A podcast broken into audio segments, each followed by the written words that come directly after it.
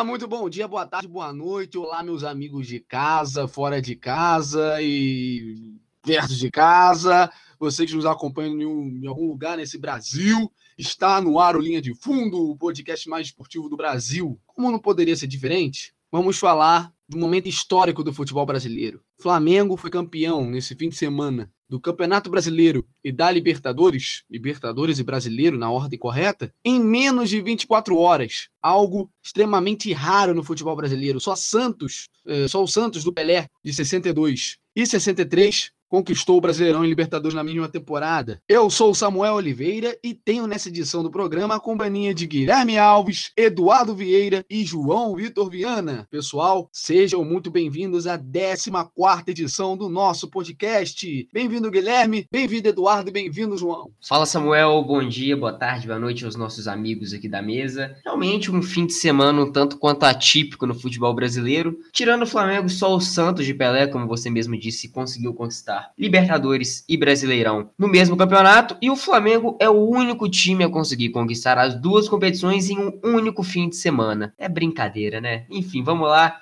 Espero que o pessoal goste do nosso programa. E aí, galera, aqui é o Eduardo, mais uma vez participando do programa. O Flamengo, né, como todo mundo já esperava, ganhou os títulos. O brasileiro é Libertadores. Agora ganhar em, um, em cima de um trio elétrico brasileiro é realmente inacreditável. Um fim de semana utópico para o Flamengo. Fala pessoal, aqui é o João. Saudações aos amigos que estamos juntos e quem, e quem nos está ouvindo. E vamos, vamos dissecar esse final de semana que foi, acho que foi o final final de semana, o melhor final de semana da história do Flamengo. Pois é, pessoal, é, gostaria de pedir para vocês, é, para dar uma olhada aí nas plataformas de podcast, no Spotify, na Apple, nas outras plataformas que estamos postando aí para vocês ouvirem, tá bom? Também vocês dão uma olhada aí no nosso Twitter, arroba o Futebol News, e também no Instagram, arroba Futebol News Real, tá tudo certo? Se você gosta de ler, creio que todo mundo, né? Todo mundo gosta de ler. Algo ah, todo mundo gosta de www.futebolnews.com.br as melhores opiniões e também as melhores sugestões para o jornalismo esportivo e o futebol brasileiro. Antes da gente começar, eu gostaria de mandar um abraço. Eu acho que tem que dar esse abraço para a família do Gugu Liberato. Gugu, que foi um dos maiores apresentadores da história da TV brasileira, que nos deixou no, no último dia 22, na quinta-feira, vítima de um acidente doméstico. Então, quero mandar um abraço e trazer aqui minhas orações e minha força à família do Gugu, tá bom? Gugu, meu pintinho amarelinho cabe aqui na minha mão. Um grande abraço para você e que Deus te guarde muito bem aí em cima, tá bom? Você me deixou triste. Você me deixou bem triste. Tá, tá bom. Eu também fiquei triste. Bom, pessoal, vamos agora ao fato que interessa a todo mundo, né? Eu acho que a maioria dos flamenguistas. É justo começar falando, obviamente, dos dois títulos rubro-negros, né? Nesse fim de semana, os dias 23 e 24 de novembro de 2019 ficarão na história do rubro-negro, né? Campeão da Libertadores em cima do River Plate e campeão do Brasileiro, graças ao tropeço do Palmeiras é, diante do Grêmio lá na. Posso falar? Posso falar? Eu sou o dono da, da, da, sou o dono do veículo Futebol News, Allianz Parque. Lá no Allianz Parque, Palmeiras sentou na trolha com o Grêmio e o Flamengo foi campeão brasileiro antecipadamente. Pessoal, qual a análise de vocês para a final da Libertadores, que é a mais importante, o título mais importante do Flamengo, venceu no finzinho o River Plate, é o título mais importante, acho que, dos últimos anos do Flamengo. Gostaria de saber de vocês a análise dessa partida. O que, que vocês acharam? Os pontos fortes, os pontos fracos dessa partida? O microfone é com vocês. Guilherme. Ah, um jogo que pelo que circulava ao redor dele, por ser uma final de Libertadores, por ser algo que todo mundo esperava há muito tempo, por ser um jogo em que o Flamengo encontraria pela primeira vez no ano um adversário que poderia bater de frente com ele, foi um jogo bem abaixo do que esperávamos. Pelo menos essa é a minha opinião. Acho que as duas equipes se deixaram levar pelo, pelo nervosismo, principalmente nos primeiros minutos de jogo. Foi uma partida muito brigada, muito disputada, e que a qualidade técnica acabou ficando de lado para ambas as equipes, principalmente para a equipe do River Plate, que fez o primeiro gol muito cedo, e esse gol muito cedo acabou prejudicando o andamento da partida já que a equipe do River se contraiu praticamente toda no campo de defesa. O Flamengo tentava, não conseguia. O Flamengo se perdeu no meio-campo após esse, esse primeiro gol do River Plate. Isso acabou prejudicando um pouquinho o espetáculo que todos esperávamos. Mas essa questão de, de da final ter sido um jogo ruim, não ter sido um jogo ruim, não importa muito. Até porque daqui, sei lá, 10, 20 anos, ninguém vai lembrar que o Flamengo não jogou bem contra o River Plate ou que o Flamengo fez um dos piores jogos do seu ano contra o River Plate. Todo mundo vai lembrar que o Flamengo foi campeão em cima do River. Então não tem muito o que analisar sobre, sobre essa partida. A gente tem que parabenizar o Flamengo pelo ano inteiro foi um ano de extrema, de extrema evolução técnica, extrema evolução tática, principalmente após a chegada do Jorge Jesus, e ficar chovendo no molhado sobre erros do River, sobre erros do Flamengo, que foram inúmeros nesse jogo, não vai mudar muita coisa. O que importa é que o Flamengo foi campeão e é disso que todo mundo vai falar. Ninguém lembra, por exemplo, lá em 2013, que o Atlético quase perdeu a Libertadores com, no, na, nos últimos minutos do jogo. Ninguém vai lembrar que o, que o Cruzeiro, em 2017, fez um dos piores jogos da, da sua, do seu ano contra o Flamengo na final da Copa do Brasil. Todo mundo vai, vai lembrar que os times foram campeões. Então é isso que é o válido, é isso que importa. Parabéns ao Flamengo e nada mais interessa. Nos primeiros minutos de jogo, o River Plate foi para ataque e, e dava para perceber que a partida ia ser definida por erros. Começou um jogo muito parelho, onde nenhuma das equipes atacava, nenhuma das equipes chegava perto do gol. O Flamengo começou atacando, mas não assustava o goleiro. O River marcava muito bem com o, o, o Pínola, a, a, zaga muito boa que, que tem o River Plate. Em um contra-ataque, o River fez um, uma jogada no canto direito do, da partida, fez um passe para dentro da área área e um erro de, de Felipe Luiz num domínio, o, o Arão e Gerson fazendo deixa que eu deixo, e sobrou pro Borré meter a bola para dentro do gol. O que dava para perceber que o Flamengo tava muito mal na partida. No segundo tempo, o, o Mister deu um puxão de orelha no, no time e o Flamengo começou a atacar de verdade. Mas ainda assim não assustava. Ainda assim o River marcava muito bem. Só que, novamente, a partida foi definida nos erros. O River, o Prato errando muitos chutes, errando um domínio, gerando o primeiro gol. O segundo lance foi o, o, o, o lance do. que deu um chutão pra frente e o Pínola não conseguiu cabecear a bola, sobrou pro Gabigol meter pra dentro do gol de novo. E isso tudo em três minutos, o River perdeu a compostura da partida e o Flamengo se sagrou campeão. Mas é como o Guilherme disse, não vai ser lembrado por erros a partida, e sim que o Flamengo foi campeão. Todo o mérito à equipe do Flamengo Flamengo, todo o mérito ao técnico do Flamengo, Jorge Jesus, que foi importantíssimo nessa caminhada. O que o Eduardo falou sobre esses erros técnicos da partida e esse baixo teor técnico que a partida teve propriamente dito, fica bem claro quando você para para olhar quantas defesas difíceis cada goleiro fez. O Diego Alves fez uma defesa difícil ainda no primeiro tempo e o, e o Armani fez uma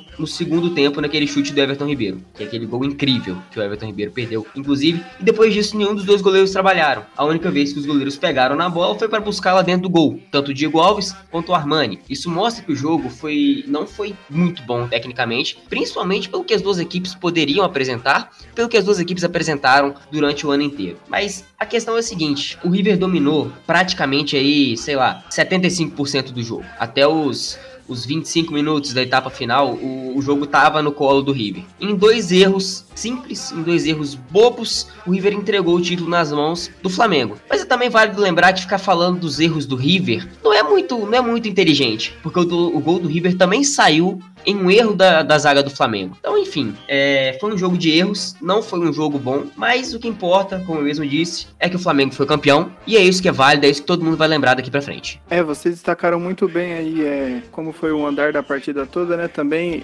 também concordo que o River, no decorrer do jogo todo, foi superior em relação, a, em relação ao Flamengo, conseguiu anular melhor o Flamengo, porque o Flamengo individualmente tem jogadores que, que conseguem resolver mais do que o River tem, mas na questão tática eu acho acho que o, que o River acabou se sobressaindo e conseguindo anular as alternativas do Flamengo. Principalmente no primeiro tempo, né? Que foi onde o Flamengo acho que sentiu mais o peso do jogo e não, não conseguiu impor o seu ritmo de jogo é, sobre o River. O River conseguiu o gol logo no começo e aí conseguiu levar o jogo no ritmo que ele queria. Conseguiu acelerar em algumas, em algumas saídas para o ataque, mas também tinha bola, também marcava muito bem o Flamengo é, se posicionando muito bem, né? O time muito bem treinado treinado pelo, pelo Gadiardo, e conseguiu anular o Flamengo. No segundo tempo, o Flamengo já voltou um pouco mais solto, a conversa no vestiário deu certo resultado. Já teve o chute do Gabigol logo antes dos dois minutos de partida, e depois aquela chance incrível que o, que o Gabigol e o Everton Ribeiro tiveram a oportunidade para empatar o jogo ali naquele momento, mas não conseguiram. E aí depois no final, como vocês bem destacaram, eu acho que o primeiro, o erro individual do Prato é, perdendo a bola, mas também a gente tem que destacar a disposição do Diego e do Arrascaeta. O Diego fez aquela um desarme não completo, né? Que a bola bateu nele e acabou voltando pro Prato, só que aí acabou não voltando redonda e aí o Arrascaeta disputou e conseguiu recuperar a bola, tocou no Bruno Henrique que puxou contra-ataque. O Bruno Henrique até deu uma segurada, parecia que o River tinha até feito a recomposição da, da maneira certa ali, que o Flamengo não conseguiu o ataque, mas aí o, o próprio Arrascaeta que tomou a bola lá na zaga apareceu muito bem dentro da área e o Bruno Henrique colocou a bola muito bem para ele, pro Arrascaeta colocar pro Gabigol só empurrar pra rede, né? Então, e ali naquele momento o jogo já tava bem no finalzinho e todo mundo já imaginava prorrogação e depois veio o segundo gol com a falha do Pinola. Mas o que eu gostaria de destacar foi o trabalho dos treinadores. Eu acho que o Gadiardo errou em duas substituições de maneira que eu, que eu discordo bastante, assim, eu acho que não tinha que tirar o Nath Fernandes. Ele é um pilar, do, um dos pilares do time ali e, e desfazer aquela trinca de meio campo, eu acho que foi um erro dele. E também, não só por ter tirado o Nath, mas também por ter colocado o Álvares. Eu acho que ele é um, ele é um garoto de 19 anos e talvez ele possa ter sentido o jogo. Perdeu muito, muitas oportunidades de contra-ataque também, não conseguiu dar continuidade nos ataques. E eu acho que caso ele precisasse tirar o Nacho mesmo por algum cansaço, alguma coisa do tipo, eu acho que o, o Ponzio, que é um jogador experiente, já estava no segundo tempo, é, ele teria físico para pelo menos aguentar até o final daquela partida. Eu acho que o Ponzio seria a melhor alternativa. E também na, na linha dos dois atacantes, eu não tiraria o Borré, que era o cara que estava segurando a bola e conseguindo incomodar mais o Flamengo, e ele acabou tirando o Borré e deixando o Soares. Eu particularmente não gosto do futebol do Matias Soares, mas eu acho que nessas duas substituições o, o Gadiardo falhou. Pelo contrário, o Jorge Jesus foi muito bem. Quando o Gerson sentiu ali, talvez ele poderia colocar o Renier e, e trazer o Everton Ribeiro mais para trás, mas ele colocou o Diego, que deu uma qualidade imensa na saída de bola, conseguiu entrar muito bem e ajudou muito o Flamengo nesse título. Eu acho que o trabalho dos dois treinadores foi, foi muito importante para essa final. O Gadiardo merece todos os elogios, claro, pelo trabalho que vem fazendo de anos, até pelo time que montou e que estava conseguindo anular o Flamengo, mas eu acho que na substituição substituições ele, ele cometeu erros e que, que podem ter custado caro no final. Que na verdade custaram caro no final, né? Ele acabou perdendo o título. Queria falar nada não, mas o Diego, ele entrou para decidir a partida. Só para deixar claro, só para só pra ressaltar mesmo. Eu acho que o Flamengo começou muito bem o jogo, começou pressionando. O Flamengo pecou muito é, nos passes, não, não dava passe rasteiro, sempre lançamentos, curtos lançamentos. Isso particularmente irrita em qualquer clube, dar passes em lançamento, assim, não no chão. Tava pecando muito, trabalhando muito nas laterais. É, no meio dava esses passes, né, que possibilitava o River Plate a construir um contra-ataque e nesses erros é, possibilitou a virada de mesa. O River Plate é, indo comandar a partida e isso aconteceu gerando o primeiro gol. O primeiro gol acho que foi um erro muito crasso do time do Flamengo, porque isso se aprende escolinha, tá? Que eu vou falar. Quando você tem uma bola com possibilidade de tirar a confusão, tirar da sua área, você chuta, você manda para longe, é, não importando se tiver um outro companheiro de clube. E no lance do Ilharão com o Gerson, a bola passou entre eles e se vocês forem assistir o replay, né, em câmera lenta, inclusive, eles tiram um pé, os dois tiram um pé quase que ao mesmo tempo. Né? Era pro Arão e pro Gerson chutar aquela bola, porque na, no ângulo que eles estavam, a bola não ia, não ia acontecer algo de rebater a bola em alguém e ir lá pro gol do Diego Alves, porque a posição deles dava muito bem para tirar, ou para lateral ou para lá pro meio-campo. Mas eh, eu vi esse erro infantil que poderia ter custado o título da Libertadores, né? Aí depois desse gol, creio que o River Plate dominou a maior parte da partida, né? O Luiz Roberto, um abraço pro Luiz Roberto, ele dizia na transmissão que o River Plate não perde um passe e não perdeu nenhum passe. Você via passe muito quilométrico, passe preciso, né, para contra-ataque, e eles construíam contra-ataque de forma muito muito rápida, né, e sagaz, o que fez com que o Flamengo ficasse com medo, mordido. A partida do Ilharão foi péssima, foi péssima. Parecia estar nervoso, né, dando muito passe assim, passe passes assim picados, assim. O Felipe Luiz também perdia muita bola. Eu também estranhei porque o Felipe Luiz jogou duas finais de Champions League pelo Atlético de Madrid, uma final de Europa League. É, é, é algo que me estranhou, né? Muito pelo Felipe Luiz, não tanto pelo, pelo Ilharão. O Flamengo ganhou por duas bolas, né? É, no, no, primeiro gol, erro muito, muito infantil do Pinola, mais erro do Pinola do que do Lucas Prato, que deu a origem à jogada do primeiro gol. É, era para ele ter antecipado aquela jogada em cima do, do Arrascaeta, né? Ele poderia ter cortado muito bem, mas ele deixou o Arrascaeta, deixou entre aspas, o Arrascaeta tocar pro Gabigol para fazer o gol do empate. E no segundo gol, né? Era para ele ter tirado a bola no início da área, antes daquele cabeceio, que para mim não foi um cabeceio, foi uma ajeitada pro Gabigol. Ele ajeitou de cabeça pro Gabigol e falou: faz aí, Gabigol, faz aí que eu tô de saco cheio, querer pra casa. Porque dava pra ele cabecear pro lado, cabecear pra trás, ou até antecipar a jogada antes mesmo da entrada da área. É, méritos do Flamengo, é, seria muito, muito bizarro o Flamengo perder o título diante da excelente campanha que ele fez. Foi uma excelente campanha meteu 5 a 0 o então é, campeão brasileiro da Libertadores, que era o Grêmio. É, venceu o Internacional muito bem. Aquele jogo do Emelec, jogo da volta, é, é, foi, foi uma campanha incrível do Flamengo, tanto do Campeonato Brasileiro quanto da Libertadores que estamos falando. Vamos continuar falando de Libertadores, rapaziada. O que importa é que depois de 38 anos. 38 anos, galera. Nem era nascido, ninguém era nascido. Nem a internet era nascida. O que importa é que depois de 38 anos o Flamengo finalmente voltou a levantar um título da competição mais mais importantes da América. Rapaziada, falem pra gente aqui, qual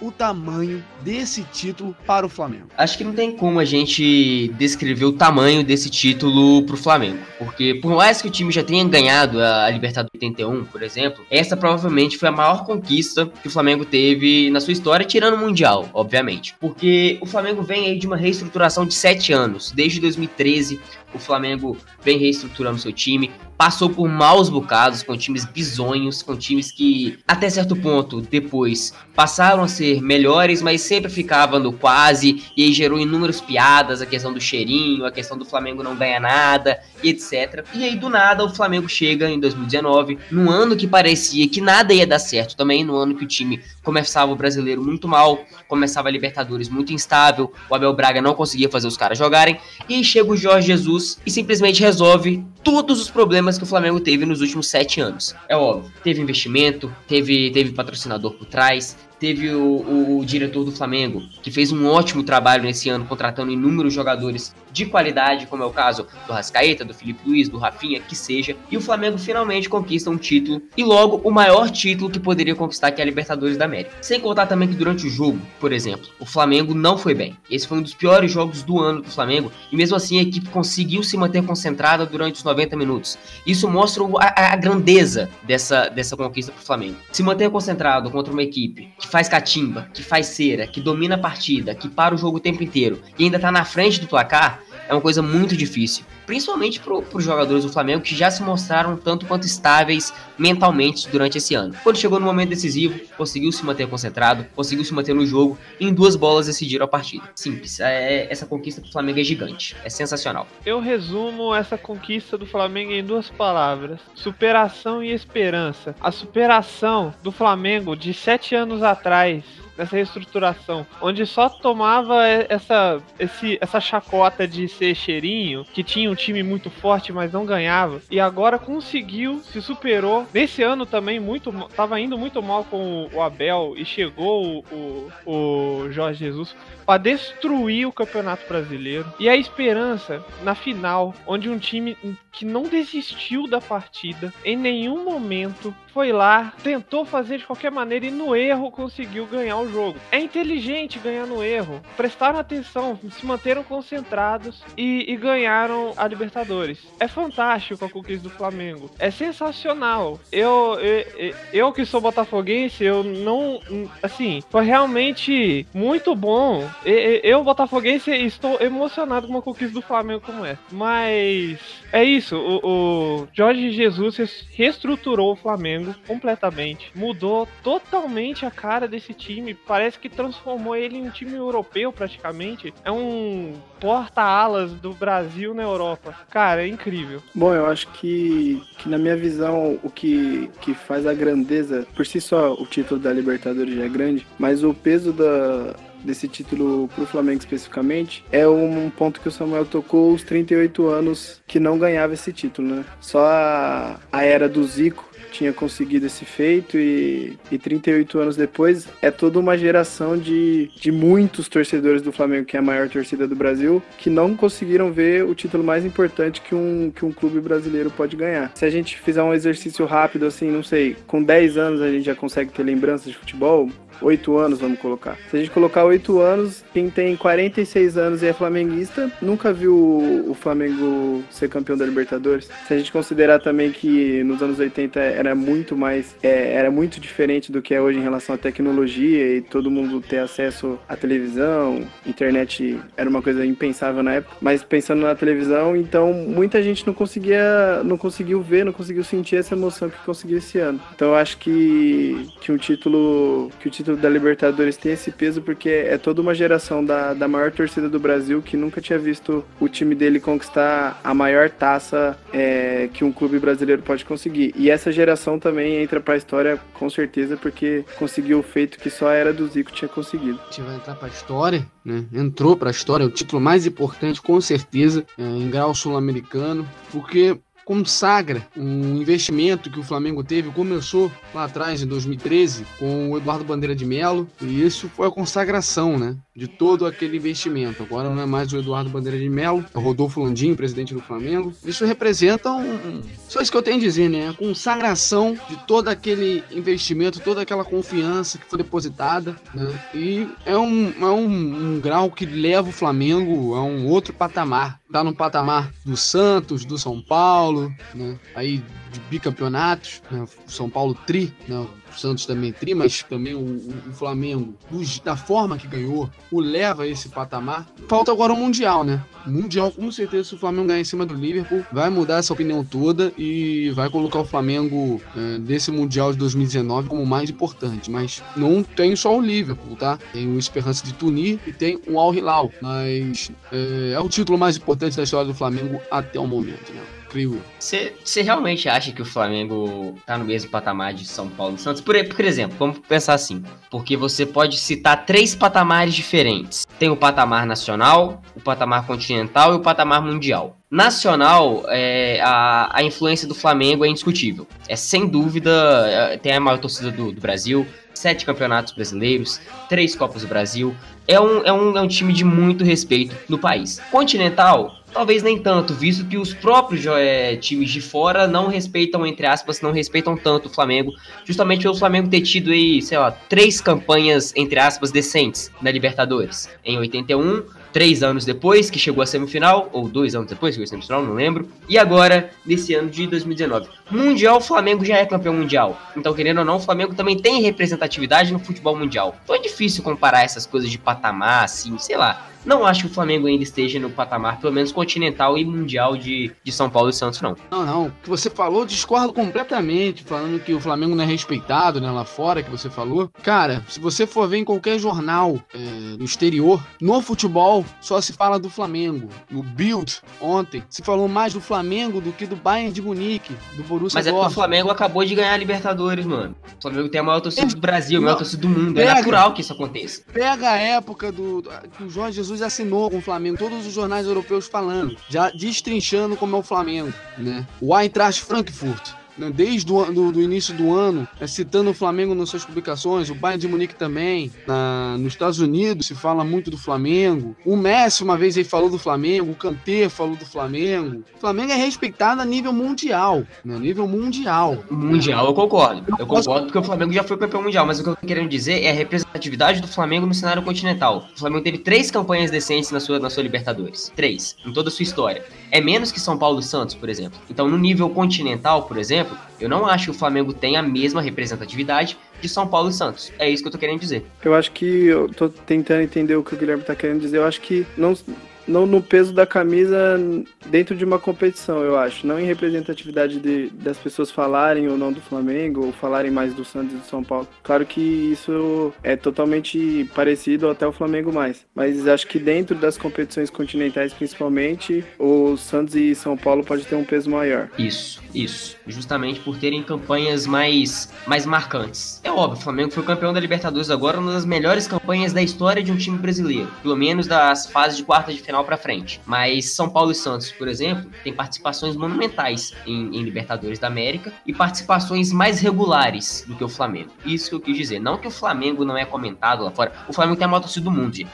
A gente precisa entender que o Flamengo é símbolo mundial justamente por causa disso. O Flamengo é uma das marcas que Não, mais vendem camisa só. no mundo inteiro. Não tô falando só no sentido da Libertadores, tô falando num contexto geral. O Santos, você bota aí, tira 2011, conquista da Libertadores. Tira a conquista da Libertadores. O que o Santos fez até, até dos anos 90 pra cá? Tira os dois títulos da do, do Brasileirão e o da Libertadores de 2011. O Santos não tem mais aquela força. O Flamengo foi crescendo, foi crescendo até desde então, né? O Flamengo também tem Mas história acho naquela época. a comparação é ruim porque se a gente pegar dos anos 90 pra cá, a melhor geração da história do Flamengo vai ficar de fora. Então acho E que o futebol não começou nos anos 90, cara. Não Pois dá é, pra tem pegar isso. A gente precisa pegar o contexto geral. Ô, Eduardo, você tá calado aí? Qual que é a sua opinião, cara? eu não Entra tô- na, na eu não tô-. Eu não tô falando que o Flamengo é maior. Tô falando que o Flamengo entrou no mesmo patamar. O Flamengo entrou no mesmo patamar. Olha a história que o Flamengo fez nessa. Libertadores. Não, mas é uma Libertadores. Pelo Exato. amor de Deus. Vamos expulsar o Guilherme do podcast. Quem tá entendendo um ponto de vista, cara. Eu acho que é o mais correto pensar, porque sim, o, o Flamengo é realmente a marca principal do mundo, nossa, torcida maravilhosa, gigantesca, mas entrar em patamar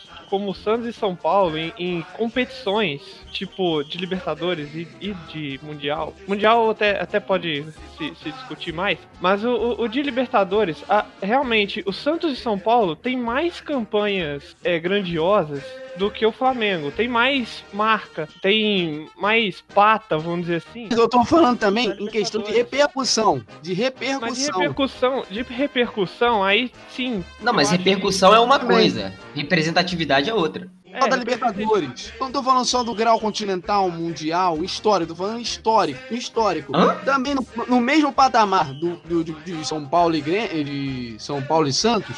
Pode entrar também o Palmeiras. Não tô falando só da questão da Libertadores, tô falando da questão do Mundial. Tô falando do contexto geral, da história, da história. né? Mas qual história? pode entrar. A história geral, não é só da Libertadores do Mundial.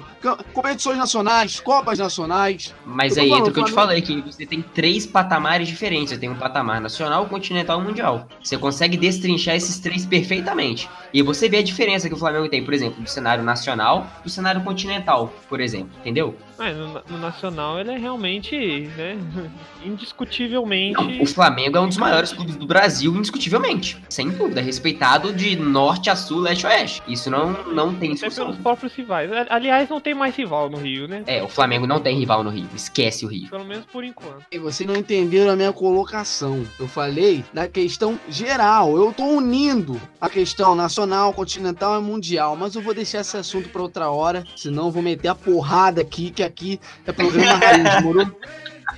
é um bom tema, é um bom tema. É um bom tema, é um bom tema de se discutir. É. Futuramente a gente faz um podcast só sobre isso. E Se Bora. você.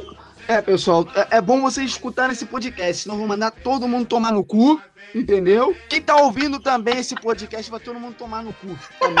Vamos ouvir essa porra, caralho. Vamos ouvir essa porra. Nossa audiência tá baixa, irmão. O fato é que o Flamengo é campeão da Libertadores e agora vai representar o Brasil no Mundial, final do ano lá no Catar. Vai te catar. Piadinha na hora, né? Aliás, vocês acham que dá pro torcedor sonhar com, com possível título sobre o Liverpool? Ou é um muito exagero falar ainda sobre isso? Dá, dá, por que não? Sonhar não é proibido pra ninguém.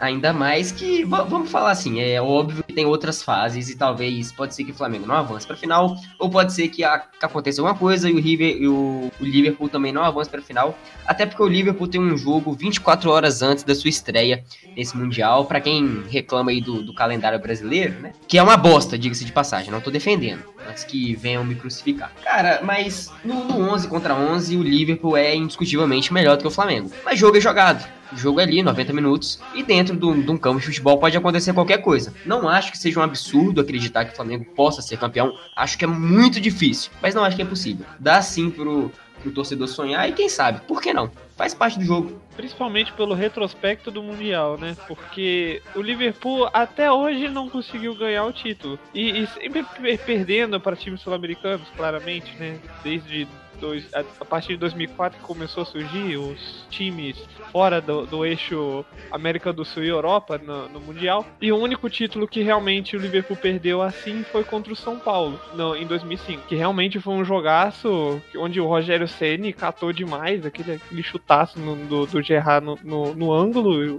Rogério Ceni catou. Mas, como o Guilherme disse, o jogo é jogado. E, e a gente percebe isso comparando elencos como o do Mundial de 2006, onde internacional tinha o Yarley e o, o Barcelona tinha Ronaldinho Gaúcho, tinha Xavi, Iniesta, Eto'o e, e, vários, vários nomes conhecidos. E mesmo assim quem se sagrou campeão foi o Internacional com gol de Gabiru. Gabiru! Gabiru. Cara gigante. E, e, isso é inacreditável. O futebol tem umas histórias dessas. Em 2010 teve outra história parecida, só que o Algoz foi contra um brasileiro, né? O, em 2010 o Internacional foi o, o eliminado na semifinal para um time africano da República Democrática do Congo. O Mazembe, com um goleiro que fazia dancinha no chão, quicando a bunda no chão, e, e, e aquilo me fez rir na hora. Quando eu assisti, eu era apenas uma criança de 9 anos de idade, mas era, é sensacional o Mundial.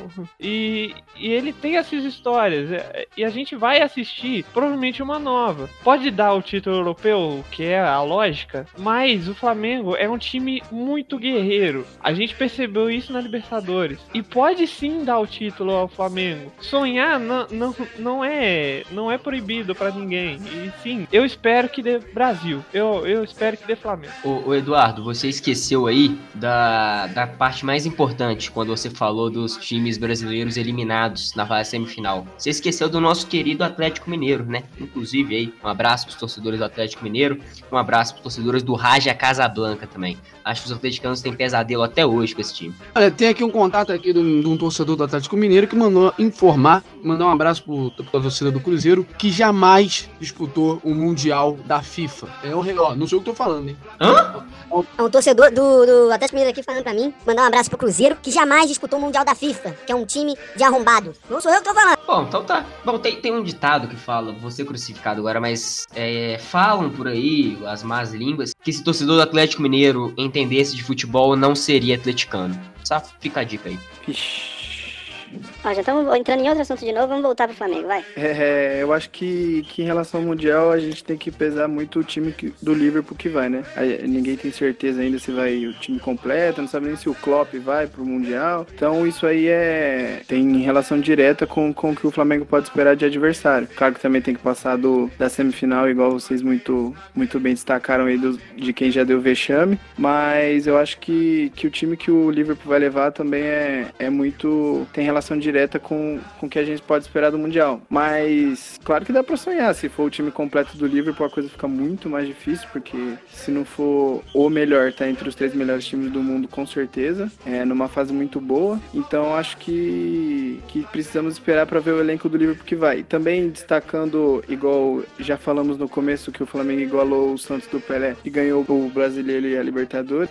Caso ganhe o Mundial em dezembro, o Flamengo pode igualar outro recorde, que é ser campeão no mesmo ano estadual, nacional, continental e mundial. Isso para mim é uma coisa extremamente grandiosa, assim, tem um peso enorme para a história do clube e, e, não sei se até pode é, passar a geração do Zico. Claro que o Zico especificamente ninguém consegue passar ele porque ele é único, mas conquistar estadual, nacional, continental e mundial no mesmo ano é uma coisa grandiosíssima. O Liverpool antes de ir para final vai ter que enfrentar o vencedor de Monterrey no México contra Al Saad ou INGN, INGN Sport, da Nova Caledônia, famoso time de surfista. Eu tenho uma foto circulando na internet que era tudo com, com visual de surfista. Devem nem saber o que é um tiro de meta, nem saber o que é impedimento, time desse. E o Flamengo é, enfrenta o vencedor de Al Hilal e Esperance de Tunis. Al Hilal da Arábia Saudita e Esperance do, da Tunísia. Al Hilal é forte, hein?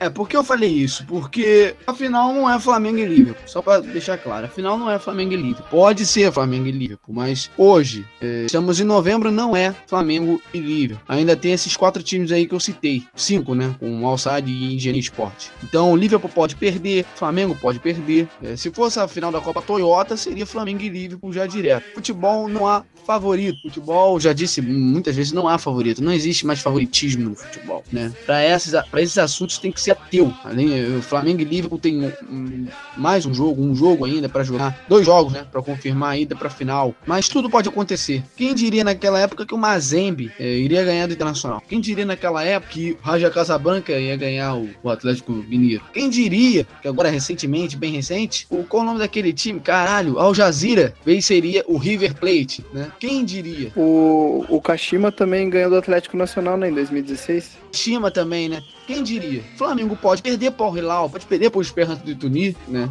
Ninguém sabe. Então, não dá para cravar nada, não dá para prever nada, não dá para falar ainda sobre Flamengo e Liverpool, porque ainda não temos essa definição. Mas se caso for acontecer, será um grande jogo, né? Obviamente, né? O Liverpool é ex-campeão da Champions, mas não tem nenhum título do Mundial. O Flamengo quer buscar o 100% de aproveitamento em finais de Mundial, tendo visto que ganhou em 81, né? É, vai prometer esse Mundial, hein? Vai prometer. No, no último retrospecto entre sul-americanos não foi muito bem, não. Muitos sul-americanos aí deixando na semifinal ou para equipes africanas ou para equipes asiáticas. O Eduardo quer falar alguma coisa, né? O Al Hilal, ele tem um cara conhecido da nação rubro-negra. Vai que ocorre a lei do ex aí, com um gol do Coediar, quem sabe? Acho que a, to...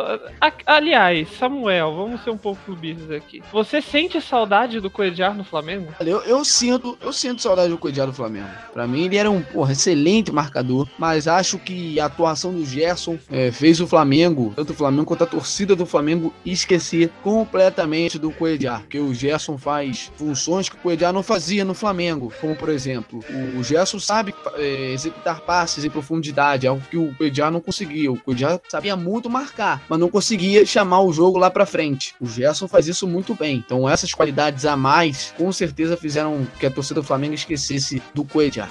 Pode ter ali do ex, né? Ninguém sabe, né? Ninguém previu o futuro. Vai falar, João? Só em relação ao Coedjar no Flamengo, eu acho que se ele continua nesse elenco, eu acho que quem roda do time titular é o Arão. Acho que o Gerson jogaria na mesma posição do segundo volante ali. Agora ele tá fazendo muito bem, mas o Arão iria pro banco e o Coedjar ia continuar sendo o titular do time. Concordo com o João. Concordo com o João. Acho que se em um cenário hipotético, se o Coedjar ainda estivesse no Flamengo, tenho quase certeza absoluta que quem rodaria seria o Arão, por mais que o Arão esteja jogando muito bem agora nos comandos do, do Jorge Jesus. Mas o Arão, Arão, pelo amor de Deus, jogou nada contra o River, jogou nada. Tu nem deveria ter carregado essa taça do Flamengo aí, cara. Tu nem deveria ter tocado na taça da Libertadores. Me desculpa, mas pelo amor de Deus, cara, foi horrível. Vamos falar agora um pouco de um outro assunto o Campeonato Brasileiro. Mas a gente vai falar da mesma coisa, né? Porque é o segundo título conquistado pelo Flamengo nesse fim de semana. No sábado, a Libertadores, no domingo, o Brasileirão. Faltando quatro rodadas para o fim. O Flamengo carimbou a faixa de campeão no peito e vai, vai levantar mais um caneco neste ano. É o terceiro, em se contar o Campeonato Carioca. Nos últimos anos, o Flamengo foi motivo de chacota. Tal do cheirinho, né? O Flamengo vacilava, cheirinho. Para vocês, qual foi a principal mudança deste ano, tão vitorioso para os últimos, que foram de extremo sofrimento para o torcedor flamenguista. Jorge Jesus. Essa, essa é a mudança principal no, no, Flamengo. Porque na época do Abel, o Abel tinha praticamente o mesmo time que o Jesus tem hoje. E o Jesus fez os caras simplesmente jogarem. Óbvio, tem uma mudança de peças ou outras, tem a chegada do, do Gerson, tem, tem a chegada do Pablo Mari,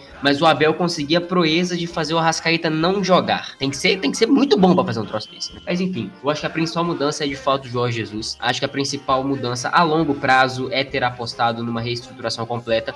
Obviamente, essa reestruturação do Flamengo durou aí sete anos. Se fosse qualquer outro clube no, no futebol brasileiro, essa reestruturação duraria provavelmente muito mais, porque nenhum time tem a captação de dinheiro que o Flamengo tem. Talvez o Corinthians seja o que mais se aproxima, mas mesmo assim é uma coisa muito absurda. Então eu acho que o Flamengo colheu os frutos de um trabalho que vem de sete anos, e esse ano é o ano que o Flamengo acertou em tudo que tinha que acertar. Começou o ano mal, trouxe o Jesus, trouxe alguns outros reforços, engrenou, e todo mundo sabia que se uma hora o time do Flamengo engrenasse, não ia ter para ninguém. O Jorge Jesus foi o a principal mudança do Flamengo, concordo completamente com o Guilherme. Ele foi o cara que mudou totalmente a cara desse time. Era um time mais, vamos dizer assim, seguia as ordens do papai Abel e jogava retrancado e fazia um gol e parava de atacar. É, é, é, é a característica de, de, de, treinador brasileiro, né? E chegada do, do, do Jorge Jesus mudou muito isso porque começou a atacar de verdade. Fez um gol, não para. E, e assim, gerou um time muito forte. Ele conseguiu fazer jogadores como o Arão, por exemplo, jogar de verdade. O que é, é, é um pouco estranho até de pensar, porque o Arão, ele não é um jogador bom, ele é mediano. Eu acho, pelo menos minha opinião. É, o, o, o Jorge Jesus é o nome principal do, do, Flamengo, da mudança do Flamengo para esse ano comparado aos outros. Se o Jorge Jesus tivesse alguns anos atrás, a gente tivesse chegado alguns anos atrás e tivesse renovado até esse ano, eu acho que o Flamengo já era Deca ou quem sabe, sei lá, já era maior. É, vocês bem destacaram o Jorge Jesus aí também, acho que ele é um ponto fundamental aí para esse sucesso do Flamengo, mas para sair um pouco um pouco dele também destacar a diretoria, né, o trabalho da diretoria no geral. As contratações do Flamengo foram excepcionais. Se a gente pega o time ideal do Flamengo, os 11 ideais, de quem estava ano passado é só o Diego Alves, o Arão e o Everton Ribeiro. É, o resto todo mundo chegou e, e chegou para jogar. Então isso é uma coisa muito importante até, eu acho que até um exemplo que o Palmeiras deve levar de deve levar para si, porque é quem tem dinheiro igual o Flamengo e consegue fazer essa, essas contratações grandiosas. Se a gente pegar, por exemplo, o Flamengo pagou 23 milhões e alguns quebrados no Bruno Henrique. O Carlos Eduardo, que foi um atacante que o Palmeiras trouxe do Egito, que nem joga, a torcida só critica, custou 23 milhões. Então são contratações do mesmo valor que em questão de resultado não dá nem para comparar. Então acho que esse trabalho da diretoria, da, desculpa, da diretoria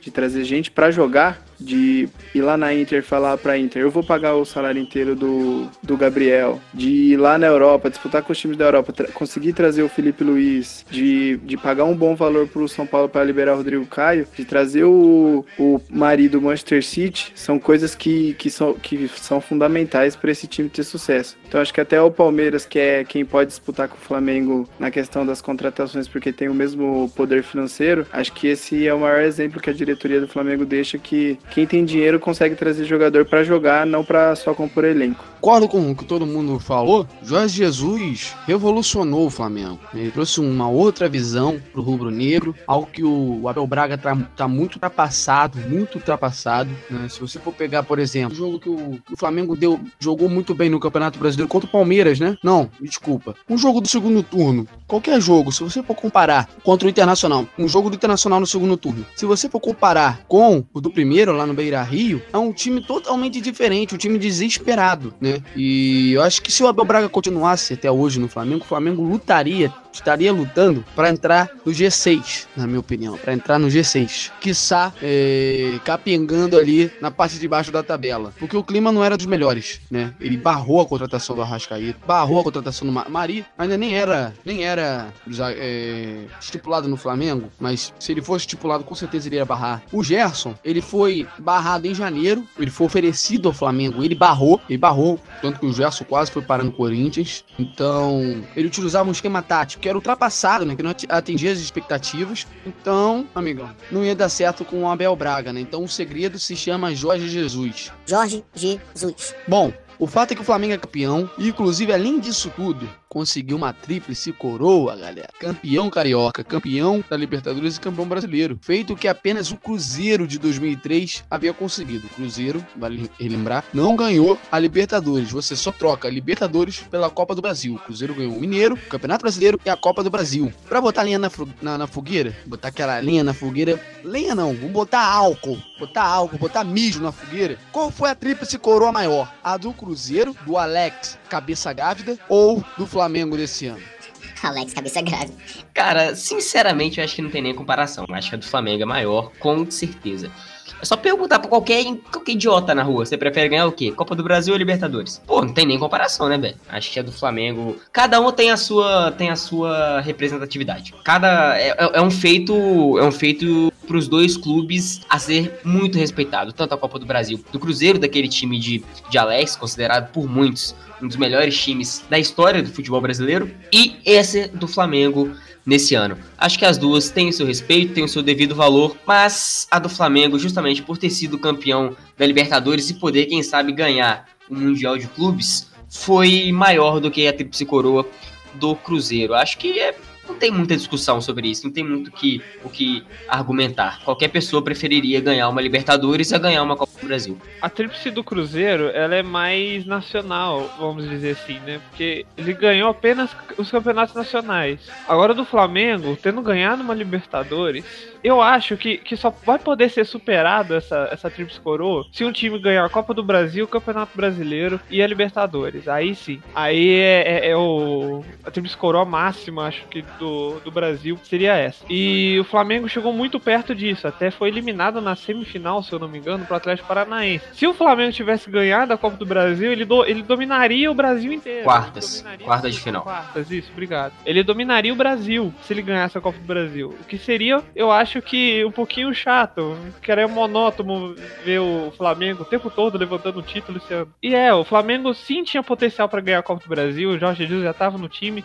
Só que o Atlético Paranaense tem aquele fator casa do, do campo dele ser, ser diferente e a torcida ser muito. o caldeirão do que, que é a, a Arena da Baixada. O Atlético Paranaense foi superior naquela Copa do Brasil. E sim, a tríplice coroa do Flamengo é maior que a do Cruzeiro. Mas, como o Guilherme já disse, cada uma tem sua expressão. O, pro, pro Cruzeiro é importantíssimo também. Pro Flamengo também. Então, só muda a grandeza do fato de que tem uma Libertadores pro lado do Flamengo e não tem a Copa do Brasil. É, eu também concordo que não tem muita discussão do, do peso das tríplices coroas, pela diferença da importância que é muito mais importante ganhar uma Libertadores que a Copa do Brasil. Só queria acrescentar que também o brasileiro do, do Cruzeiro era, na época, foi o primeiro ano com pontos corridos, né? Então foi ainda aqueles anos que, que tiveram 24, 24 times, então eram 46 rodadas ao invés de 38, que é uma coisa muito importante também, né? Mais adversários para a disputa do título. Não tem discussão, né? Não tem discussão. Libertadores ou Copa do Brasil? Não tem discussão, né? Pô, óbvio que a tríplice coroa do Flamengo foi melhor, né? Porque o Flamengo vai ter a possibilidade de ganhar mais um título, que agora é o Mundial. O Cruzeiro não. O Cruzeiro não teve a possibilidade de ganhar mais um título. Não tem mais nenhum título além desse a ser disputado naquela época. Flamengo sim. Mas, é, pra finalizar, Libertadores é melhor que a Copa do Brasil, tá, pessoal? Mas pra finalizar mesmo, ainda é muito cedo pra falar, tá? Mas o Flamengo já é franco favorito a dominar o Brasil também em 2020? Sem dúvida. Se manter a base, se manter o Jorge Jesus, se o Gabigol ficar, se as peças, os pilares do Flamengo continuarem no time, Flamengo é franco favorito para ganhar tudo ano que vem. Aí eu não me surpreenderia, inclusive, se o Flamengo fosse campeão de, de Carioca, Copa do Brasil e Brasileiro ano que vem. Não me surpreenderia, não, não ficaria surpreso se o Flamengo conquistasse uma outra tríplice coroa. Tem outros times, tem o Flamengo, tem o, o Palmeiras, que tem um potencial muito grande de, de investimento, mas tem mostrado, principalmente nesse ano, que não sabe investir corretamente. O Palmeiras montou três times, vamos supor assim, as peças de, de reposição do, do, do Palmeiras são muito superiores às peças de reposição do Flamengo. Mas imagina se o Palmeiras tivesse, sei lá, investido essas, esses três times em um time só. Aí sim teríamos um campeonato até a última rodada. Então o Palmeiras precisa ainda aprender um pouquinho como investir o seu dinheiro. E justamente por isso, justamente por não ver outras equipes com um faturamento tão grande como o do Flamengo e um, um potencial para investir tão grande quanto do Clube Carioca, eu acho que o Flamengo é, é muito favorito para ser, pra ser campeão de quase tudo ano que vem, se não for, se não for campeão de tudo. Concordo com o Guilherme. Sim, o Flamengo é franco favorito a ganhar o título, aos, o ganhar os títulos em 2020. Eu acho até que tem chance de ganhar de novo a Libertadores, capaz de chegar ainda mais forte pro Mundial do que o, como tá esse ano. E se manter tudo, né, o Jorge Jesus, a base do Flamengo que é muito boa, capaz aí do se o Gabigol for embora, o Renier vai se tornar titular, eu acho. Se o Renier ficar no Flamengo, né? Tem essa questão. Ah, eu acho que se o Gabigol for embora, não tem como não, o Flamengo não trazer alguém para ser titular. O Flamengo vai trazer alguém de peso. Não sei se vocês leram, né? O Juca Kifuri colocou no blog dele que o Flamengo tá negociando com o Neymar um empréstimo até 2021 e o Paris Saint-Germain quer o Renier já para a próxima temporada. Pode encerrar o programa. Mas isso aí já é um pouco utópico, né? A gente não pode levar em conta que o, o melhor jogador da, da seleção brasileira, ou um dos melhores, de acordo com algum... Encerra o programa aí, vai, vambora chegar no Flamengo, principalmente de um time que ele, que ele tava querendo ficar, que era o Paris não que ele querendo ficar não, né? Que ele tava que tá em um patamar muito maior que o Flamengo hoje, que é o PSG. Ele vai sair do PSG, eventualmente ele vai sair, ele tá querendo sair, e obviamente o PSG vai negociar ele esse ano. Só que ele não vai ir pro Flamengo. Eu acho que ele vai, sei lá, ou voltar pro Barcelona, ou jogar no Real Madrid, quem sabe ir pro Bayern, mas no Flamengo eu acho que não. É que aconteça, né? Eu não não quero, porque o Neymar é um jogador indisciplinado demais. Mas falaram a mesma coisa quando o Rafinha estava sendo cobiçado, quando o Felipe Luiz, ninguém sabe, né? Vai que o Flamengo mete o louco aí e o Neymar joga no rubro negro. Ninguém sabe. Mas, ah, tem que dar minha opinião, né? Sobre se o Flamengo vai dominar 2020. Na minha opinião, vai. Eu também não falei. Não falou, João? Não. Samuel é um merda, né? Então, então vou falar primeiro, João. Já, já que comecei aqui, você fala e eu volto, tá? Na minha opinião, o Flamengo vai dominar 2020, porque logo no começo do ano vai ter a Supercopa do Brasil, né? No intervalo do Mundial até o ano de 2020, é, eu creio que se o Flamengo manter a base e pelo menos contratar algumas peças de reposição boas, creio que vai dominar também. O ano vai começar dominando com o título da Supercopa do Brasil. É, tem tudo para dominar. Essa, essa data aí da, da Supercopa do Brasil talvez tenha que ser revistas, revista porque os jogadores ficam até com menos de um mês de férias, né? E aí já, já tem problema. Mas também acho que o Flamengo tem potencial para ser a grande, o grande time do Brasil aí é, com uma certa hegemonia. Mas aqui no Brasil, às vezes a gente já, já teve esses assuntos em relação aos outros times, o Palmeiras e tal. São Paulo, na época do Soberano, do, do Tri do tricampeonato brasileiro, mas nunca se concretizou, né? Então, o Flamengo é mais um exemplo de, de um potencial de um time que pode sim é, ser dominante no futebol brasileiro, mas a gente já teve essa discussão em outras épocas e, e nunca se concretizou isso. Sempre não aconteceu essa hegemonia. Mas vamos ver, o Flamengo tem grande potencial e 2020 pode ser tão bom quanto está sendo 2019. E pessoal, o Flamengo vai dominar ou não vai dominar? Esse é o último assunto do nosso programa. Vamos, que eu tô cansado, né? Né? Vamos terminar o nosso programa de hoje. Linha de fundo vai chegando no fim para tristeza geral da nação. Não chora não, tá? Porque na próxima semana tem mais linha de fundo para vocês.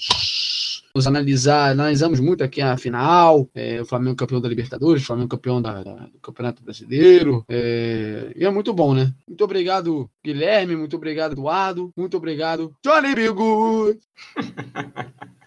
é isso, é isso. Semana que vem a gente está de volta. Obrigado, João. Obrigado, Eduardo e Samuel, pela, pela companhia. Obrigado aos ouvintes que nos deram essa deliciosa audiência e nos aguentaram falando groselhas até o momento. Saiba que amamos vocês. Até semana que vem. Tchau, tchau. Obrigado por assistir. E como eu sempre faço aqui, uma, um fato aleatório do dia, eu só queria dizer que o Botafogo finalmente jogou uma partida bem. Isso é um milagre histórico do Brasil. Você eu não viu o mesmo jogo que eu, não, hein? Ah, mano, jogou é bem. Jogou bem, mano. É a primeira que vez isso? que eu vi um Botafogo tão bem na, na, minha vida. Um time, um Botafogo tão eficiente. Diego Souza correu pela primeira vez no ano, cara. Isso é fantástico. A única coisa decente que aconteceu nesse jogo foi que o Diego Souza finalmente fez o gol no Cássio. A única coisa decente que aconteceu nesse jogo foi a apito final. é isso mesmo, que horrível. Sério, o Botafogo fez um gol e se retrancou e não Mas, jogou nada. Vai, retrancou e retrancou bem. Isso, é, isso que é fantástico. O Botafogo fazia isso também. É um time de igual só que igual europeu não, igual o, o, jeito de, de brasileiro jogar o campeonato. O, o, na moral, não, não, não, não, valeu, valeu, Eduardo. Fala próxima vez, porque você tá falando merda pra caralho. Então, Mas, mano, é, é, isso. O Botafogo retrancou muito bem. É a primeira vez que eu vejo um Botafogo retrancar bem. Porque quando retrancava, era gol o tempo todo que saía pra gente. O Botafogo não tinha zaga. Agora jogou bem. O Gabriel realmente foi um dos melhores jogadores. E o Diego Souza correu. É, esse, esse gol do Diego Souza aí só teve uns sete anos de atraso, né? Mas tudo bem. Ele é botafoguense, então a gente tem que colocar ali o limite um pouco mais para baixo, né? Os caras ganharam, então estão se salvando. É, mas valeu aí, meus companheiros, valeu toda a audiência aí, espero que tenham gostado de mais esse Linha de Fundo e muito obrigado a todos que, que estiveram conosco o programa inteiro. Valeu! Obrigado, pessoal. Lembrando que vocês têm que seguir, isso é uma ordem, obrigação, vocês seguirem o Twitter, arroba o Futebol News, e também o Instagram, arroba Futebol News Real. E também dá uma lida lá no nosso site, www.futebolnews.com.br. E antes de encerrar, rapaziada, penso que todo mundo desmute o áudio, a nossa editora vai sincronizar e vamos cantar em homenagem ao nosso amigo Augusto Liberato, que não está mais entre nós. Muito obrigado, Gugu. Vamos cantar Meu Pintinho Amarelinho, hein? No 3. Um, dois, três e. Meu pintinho amarelinho, cabe na minha mão, na minha mão. Quando quer comer. Ele bate as asas, ele faz. Tem muito medo do gavião. Aê, Gugu! Aê, Gugu! Um grande beijo, Gugu. Um grande beijo, povo brasileiro, e até mais.